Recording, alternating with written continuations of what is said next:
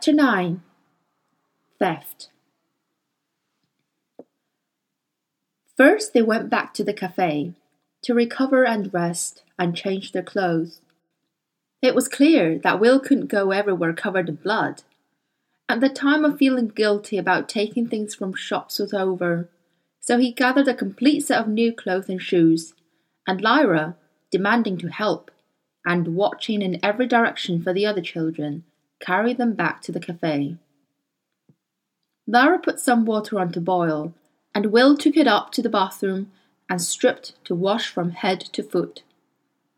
The pain was dull and unrelenting, but at least the cuts were clean, and having seen what the knife could do, he knew that no cuts could be cleaner. But the stumps where his fingers had been were bleeding freely.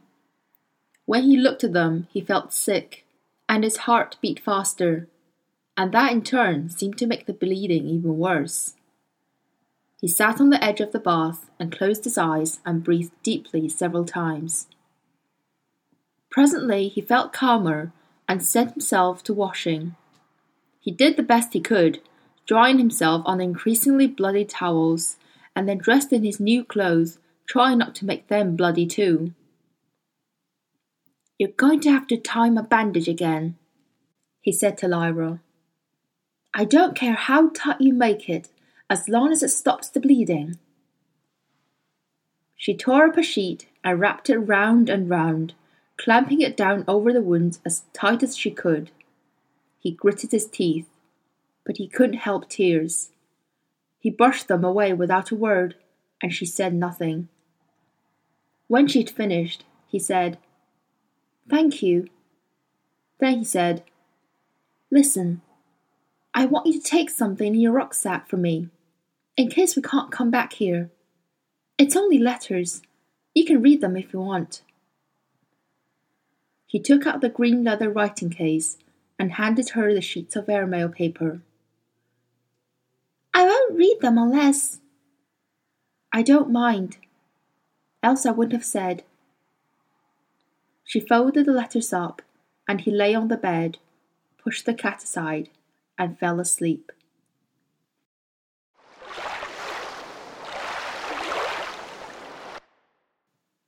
Much later that night, Will and Lyra crouched in the lane that ran along beside the tree-shaded shrubbery in Sir Charles' garden. On the Cittàgazze side, they were in a grassy park surrounding a classical villa that gleamed white in the moonlight. They'd taken a long time to get to Sir Charles' house, moving mainly in Cittàgazze, with frequent stops to cut through and check their position in Will's world, closing the windows as soon as they knew where they were. Not with them, but not far behind, came the tabby cat. She had slept since they'd rescued her from the stone throwing children, and now she was awake again, she was reluctant to leave them.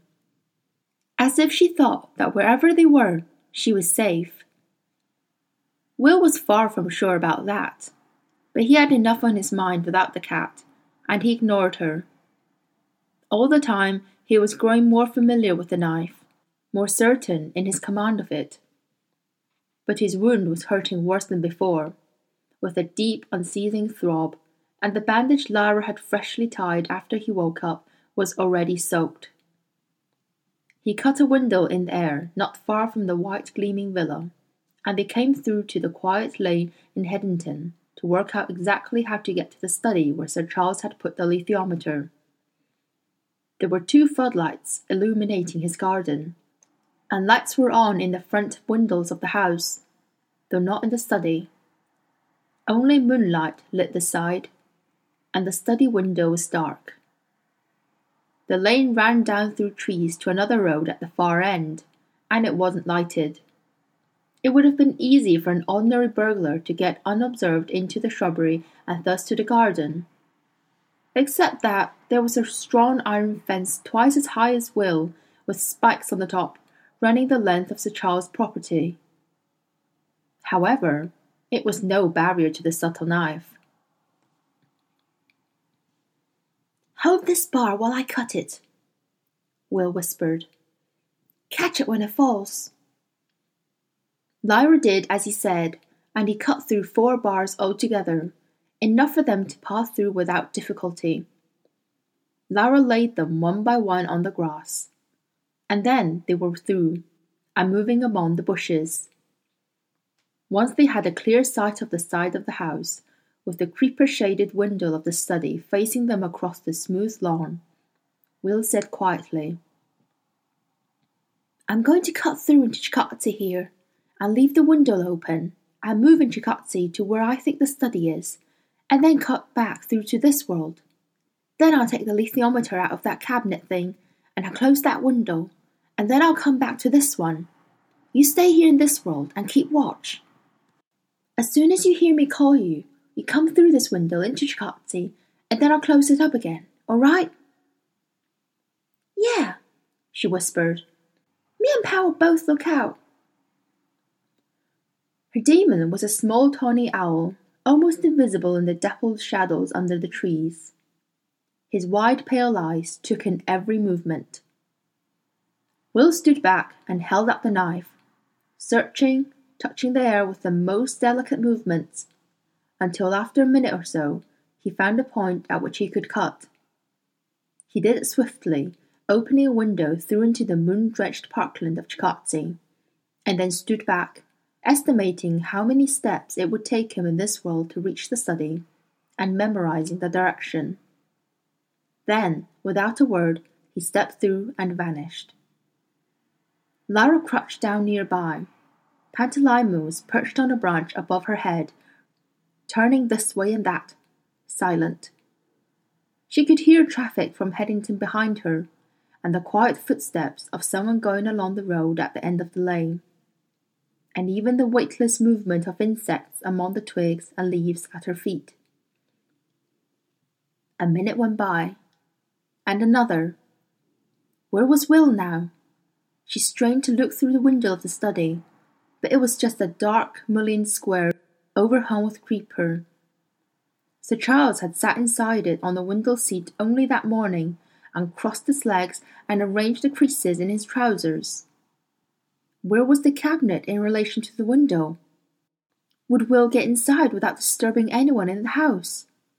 Lyra could hear her heart beating too. Then Pantalaimon made a soft noise, and at the same moment a different sound came from the front of the house to Lyra's left.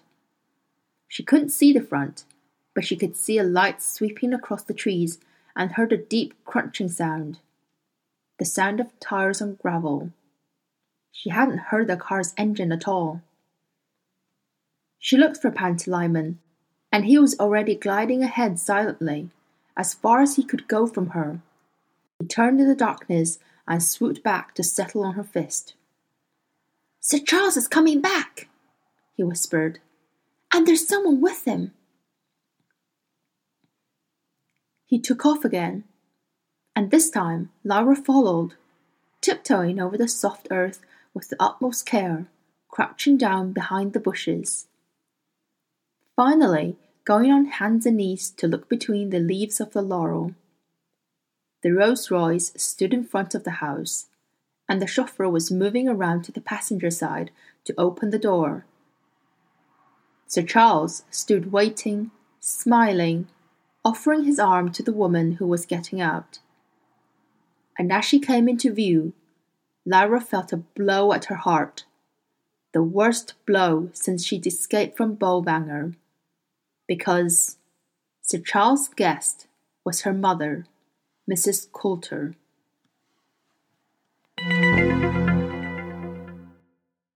Will stepped carefully across the moonlit grass in Cittàgazze, counting his steps, holding in his mind as clearly as he could a memory of where the study was, and trying to locate it with reference to the villa, which stood nearby, stucco white and columned in the formal garden with statues and a fountain.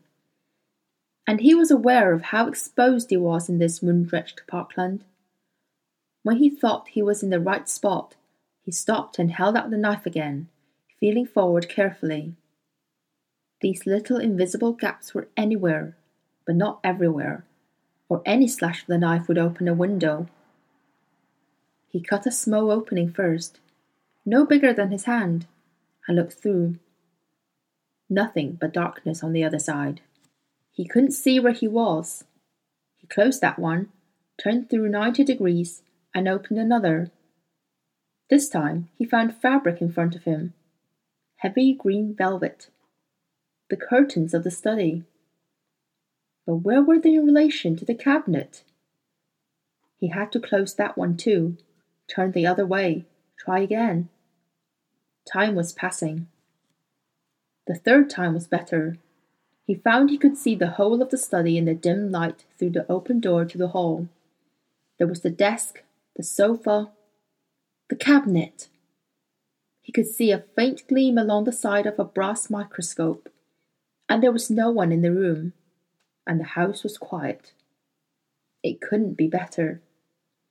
He carefully estimated the distance, closed that window, stepped forward four paces, and held up the knife again. If he was right, he'd be in exactly the right spot to reach through, cut through the glass in the cabinet, take up the alethiometer, and close the window behind him. He cut a window at the right height.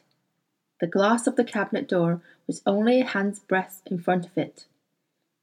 He put his face close, looking intently at this shelf and that, from top to bottom. The alethiometer wasn't there. At first, Will thought he got the wrong cabinet. There were four of them in the room. He'd counted that morning and memorized where they were tall square cases made of dark wood with glass sides and fronts and velvet covered shelves made for displaying valuable objects of porcelain or ivory or gold. Could he have simply opened a window in front of the wrong one? But on the top shelf was that bulky instrument with the brass rings. He'd made a point of noticing that. And on the shelf in the middle, where Sir Charles had placed the alethiometer, there was a space,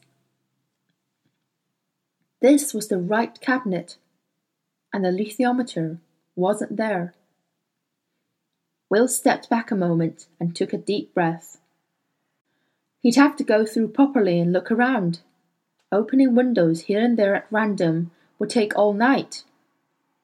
He closed the window in front of the cabinet, opened another to look at the rest of the room, and when he'd taken careful stock, he closed that one and opened the larger one behind the sofa through which he could easily get out in a hurry if he needed to.